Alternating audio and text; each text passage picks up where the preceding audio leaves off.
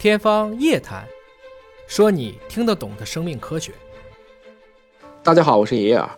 其实呢，咱们也都会老。说一个人老，往头上看，除了我们脸上，比如说有皱纹了，头发上其实也有反应。有些人掉头发，掉头发倒未必是老啊。但是如果你出现了白发越来越多，可怜白发生，有的时候我们也说是不是真的老了呢？尹哥现在两鬓呢也稀稀疏疏有些白头发了，这也很正常，毕竟。已经四十多岁了，尹哥那天突然反应过来，一九七三年出生呢，已经年过半百了。其实岁月饶过谁呢？我想看到大家有白头发的时候，尤其是比较少的时候，包括很多小伙伴，哪怕是尹哥自己，也都会本能的忍不住去拔。这个时候呢，还会听别人说：“哎，不能拔啊！说拔一根长十根，一旦拔了一根白头发，周围都会变白。”今儿咱们就说一说白头发到底能不能拔。其实头发是黑是白跟头发没关。头发跟咱们的指甲、皮肤一样，它还是一种我们表皮细胞的分化出来的这样一种组织，而头发末端的这个毛囊才是头发生长的核心部位。我们每一个人能长多少头发，就得有多少个毛囊，这个从娘胎下来就定了。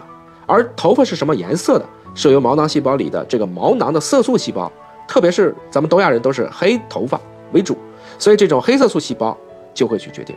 如果这个细胞 over 了。或者他们老了，分泌的黑色素减少，就有可能出现，比如说灰头发，或者是白头发。现在年轻人呢，出现白发的概率似乎也多了。有的时候你也不要太着急，他有的时候真的还是遗传的因素，也跟大家的精神情绪，包括是不是有一些应激变化，都密切的相关。有些人在考试前会掉头发，但过一段时间自己调节，他又会长回去。我们在聊白头发的时候呢。其实，如果你就是只把这个白头发直接拽掉，你拔掉的只是这个头发的毛感，大部分的时候毛囊还在，仍会长出新的头发。但是因为这些细胞的黑色素已经缺失了，长出来的新头发还是白色的，并不能变黑。总体来讲呢，白头发一旦出现了，这个就是打不死的小强了，拔后还会生。不断的去拔这个白头发呢，当然不会像我们传言当中的越拔越多，当然也不可能越拔越少。如果说白头发逐渐变多，那这还是一个自然的衰老过程。健康的头发和头皮还是紧密连接的。如果你没事就拔头发，倒是可能会引起这附近的毛囊或皮肤损伤。如果引发了毛囊炎，就可谓得不偿失了。实在看不顺眼，别拔，剪短一些，让它别那么显眼。如果实在太多了，你去染个发，我也没意见。但是，一头花白头发未尝也不是一种个性化的表示。毕竟，证明一个人老没老啊。不是看头上有没有白头发，而是看心里还有没有新的想法。